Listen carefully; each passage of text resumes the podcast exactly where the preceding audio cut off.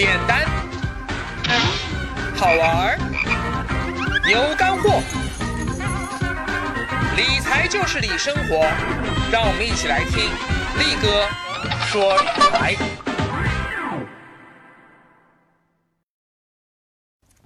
简单好玩有干货，大家好，欢迎来听力哥说理财。上一集啊，力哥全面介绍了今天中国股市的各类指数，并提出了我对指数基金投资的一个建议，那就是一半资金拿去买普通指数基金，做一个完全的傻瓜投资者；而另一半拿去买我最看好的行业指数基金，做一个不完全的。傻瓜投资者，为什么要这么做呢？因为我相信啊，未来二十年的中国某些产业的增长空间一定会远远超过其他产业。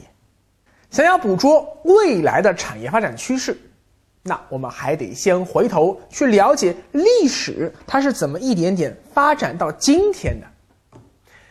在过去漫长的农耕文明时代啊，由于生产力都比较低下。啊，都比较 low，所以呀，大部分人不得不去从事农业劳动，这样才能保证大家伙不饿肚子呀。啊，剩下还有少数人，他们才可以去做什么建筑啊、纺织啊、运输啊，啊，包括教育、医疗等其他行业。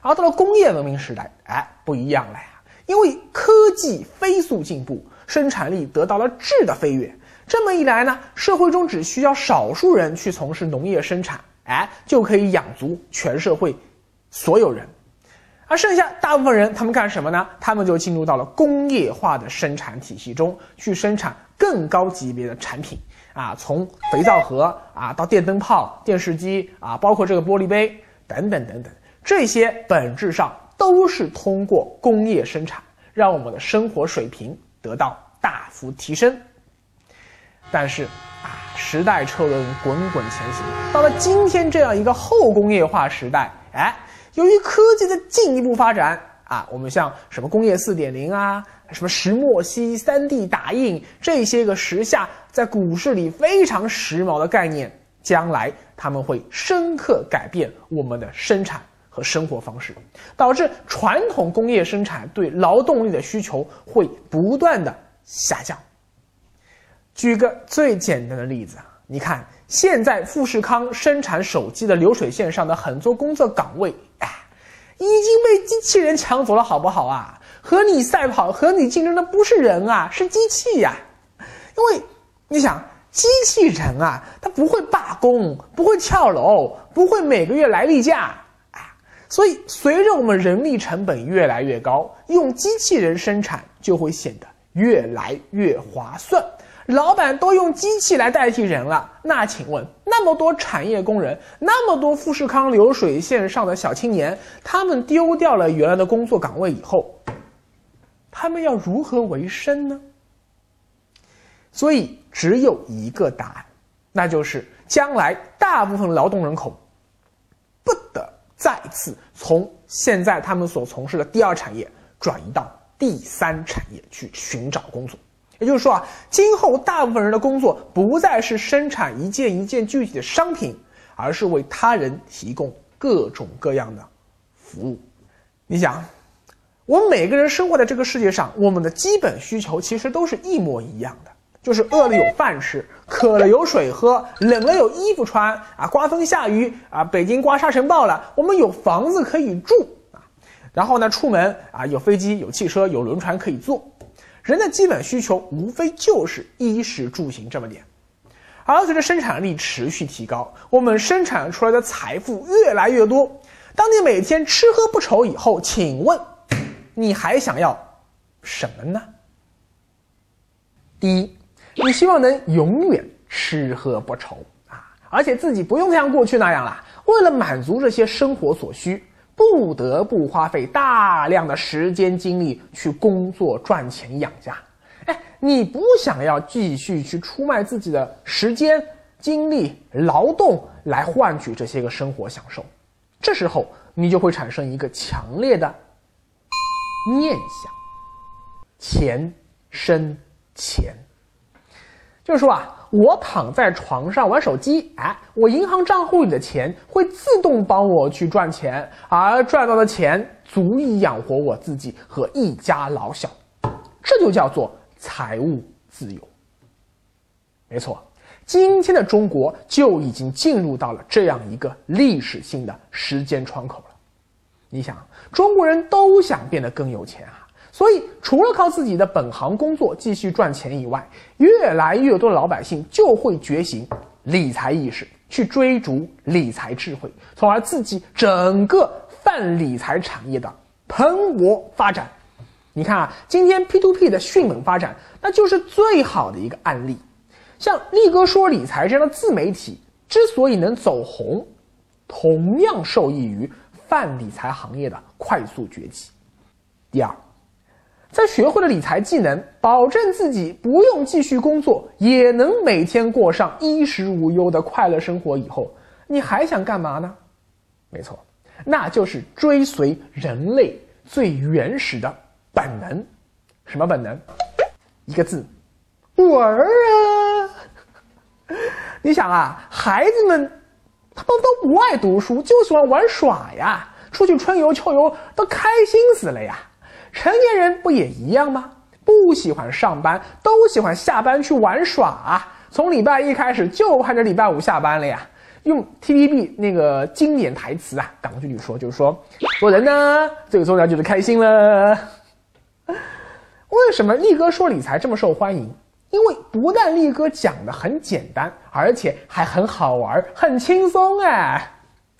所以呀，整个泛娱乐产业也会。随着中国未来经济越来越强大，老百姓越来越有钱而越来越强大，尤其是像呃像电影、网游这么一种大众娱乐产业，它未来的发展空间，我觉得是会呈现几何级增长态势的啊！大家看，现在电影行业已经是这个态势了，我相信有朝一日，或许超过一半中国人每天的工作。就是用各种各样的方式，直接的或者是间接的去娱乐其他人。第三，在吃喝不愁，每天都嘻嘻哈哈、乐呵呵的以后，请问你作为一个人，你还有什么需求呢？很简单，就是希望能让这种快乐的生活延续的时间长一点，再长一点。一定要避免疾病给自己快乐的生活。带来烦恼啊！避免过早离世，让自己有命赚钱没命花钱，人在天堂，钱在银行，这不是人生中最悲催的事情吗？所以啊，泛健康产业的生意未来一定会越来越红火啊！尤其是现在，你看中国已经过了那个叫刘易斯拐点，就人口红利已经木有了呀，老龄化进程已经进入到了加速度时期。所有和身体健康有关的啊，不管是医药、医疗器械、生物科技，还有包括新能源、环保等等这些产业，都会受到巨大的市场需求推动。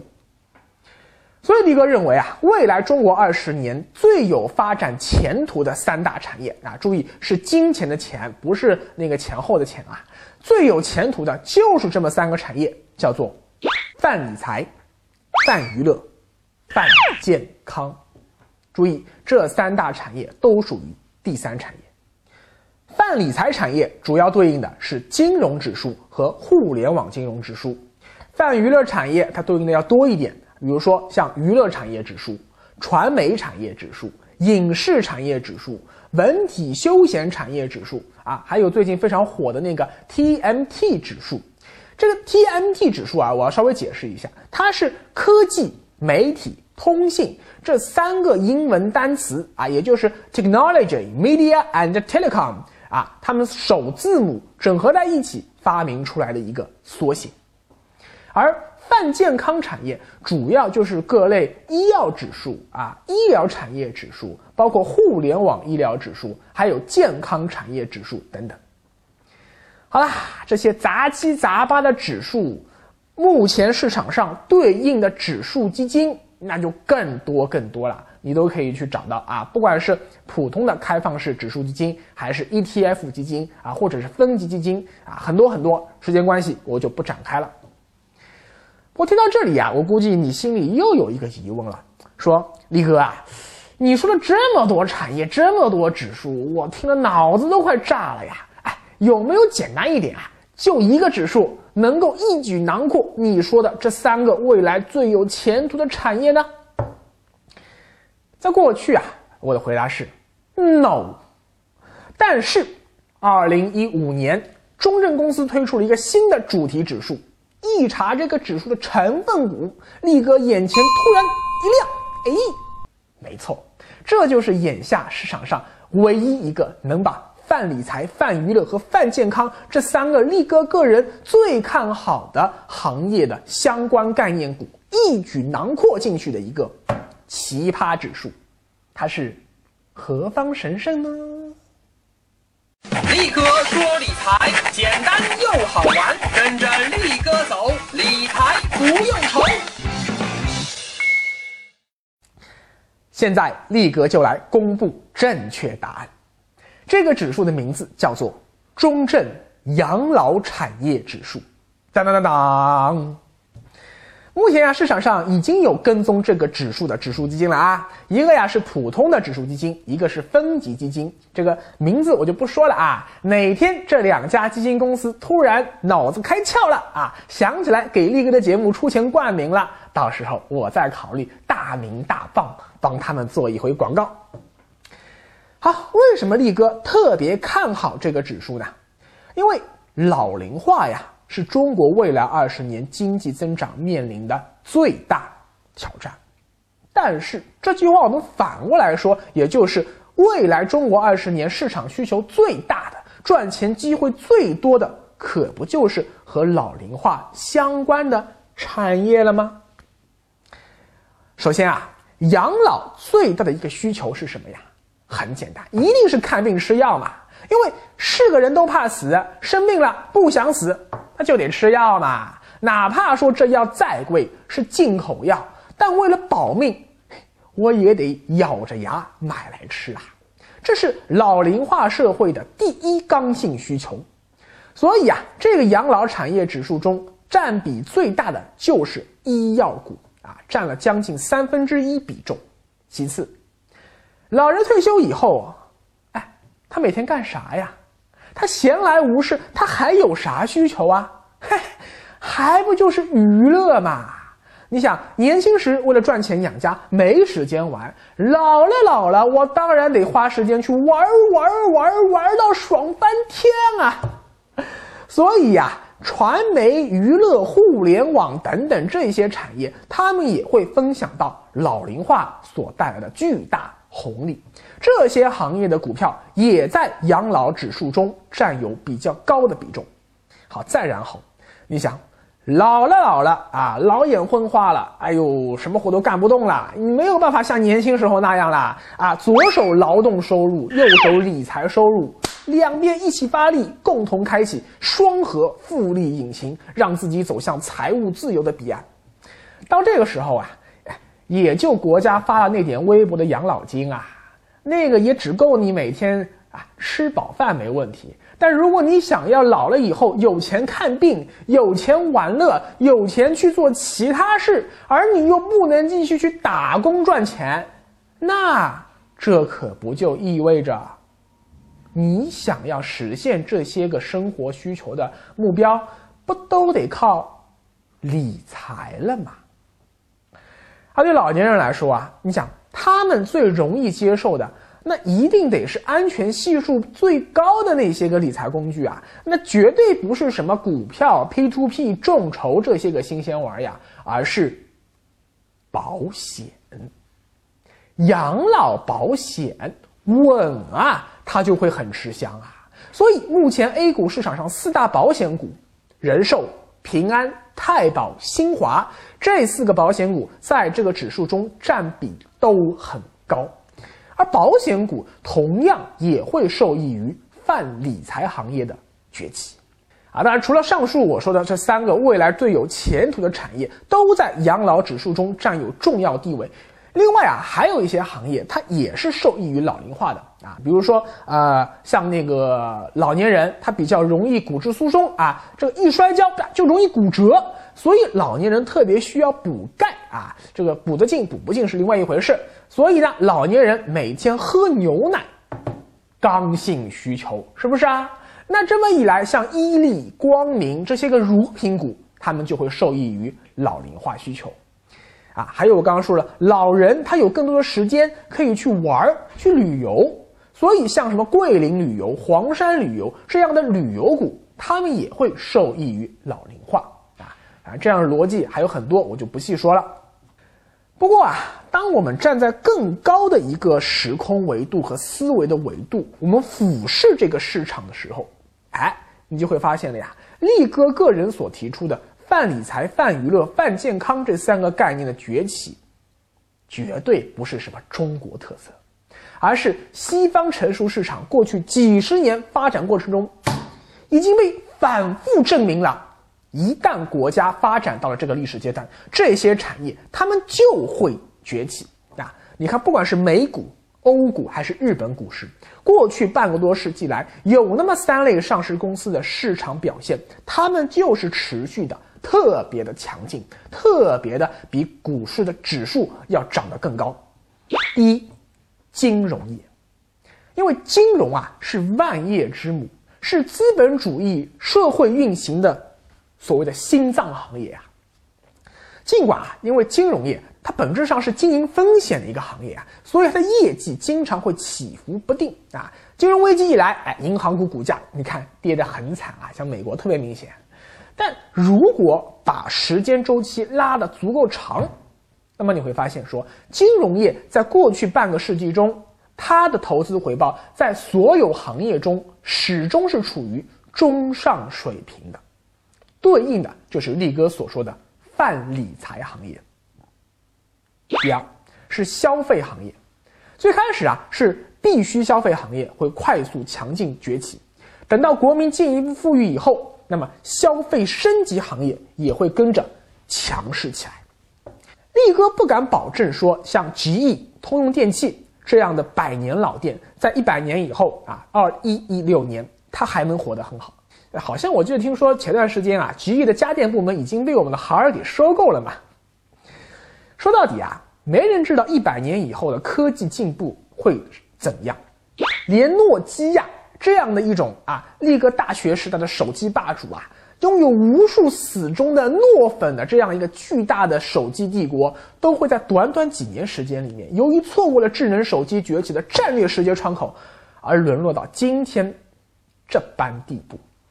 请问，谁又敢保证一百年后的苹果公司还会像今天一样拥有成千上万的果粉呢？但是。到了二一一六年，力哥敢保证啊，我拿我的人品保证，可口可乐公司依然会活得很好。当年他请得起周杰伦做代言，等到半个世纪以后，他一样请得起周杰伦和昆凌的孙子周小伦同志代言。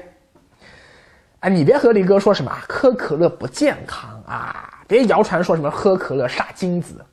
我告诉你，人性永不变，一百年的时间。绝对不可能让人类进化出可以对抗咖啡因的这么一种超级强大的神经感官系统，啊，就像再过一百年以后，烟草和酒精饮料，包括赌场这些东西，一定还是会广受欢迎，人性决定的呀。所以可口可乐的行业特性，它就决定了它天然的容易成长为一家常青树企业，百年老店。而一说起可口可乐，你你脑子里马上想到的是什么？是不是什么啊“晶晶亮透心凉”之类的广告语啊？哎，你好像说雪碧啊啊，不管了，反正就这意思啊。你是不是想到的是一张张明星们啊喝了可乐以后爽到无比嗨翻天的这样一种表情啊？就是啊，是不是？是不是都这种表情？没错，可口可乐的广告营销案例啊，那是可以写入世界广告史的经典案例。你以为你喝的只是一瓶越喝越渴、非常不健康的碳酸饮料吗？错啦，你喝的那叫是一种文化认同，你喝的是一种社交符号，你喝的是一种娱乐体验。所以，年轻就是无极限，年轻人永远爱可乐。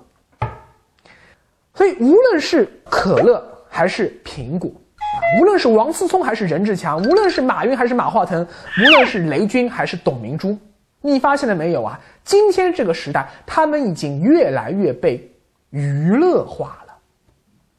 所以，不管是可乐这种必须消费，还是苹果这种升级消费，都符合力哥所说的泛娱乐产业的特征啊。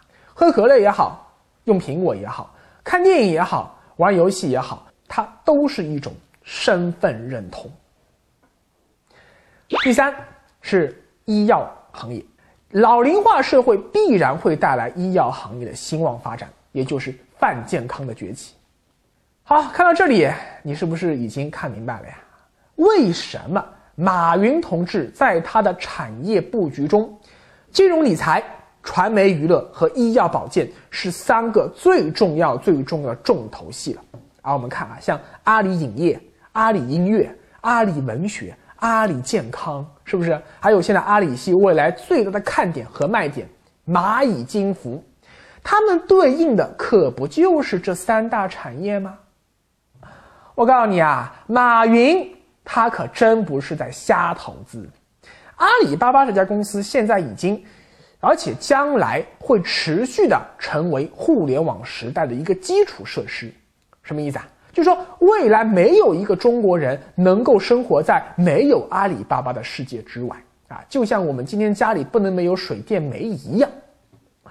虽然马云不是力哥的粉丝，但是马云理解力哥所说的这一套投资逻辑。好，力哥说理财简单又好玩。您现在收看的是力哥说理财节目，欢迎扫描屏幕下方二维码，或者直接在微信公众号搜索“力哥理财”，就能关注力哥理财官方微信了。更多的理财干货和力哥的理财私房话等着你。下期拜拜，见。力哥理财物语，泛理财加泛娱乐加泛健康等于前途。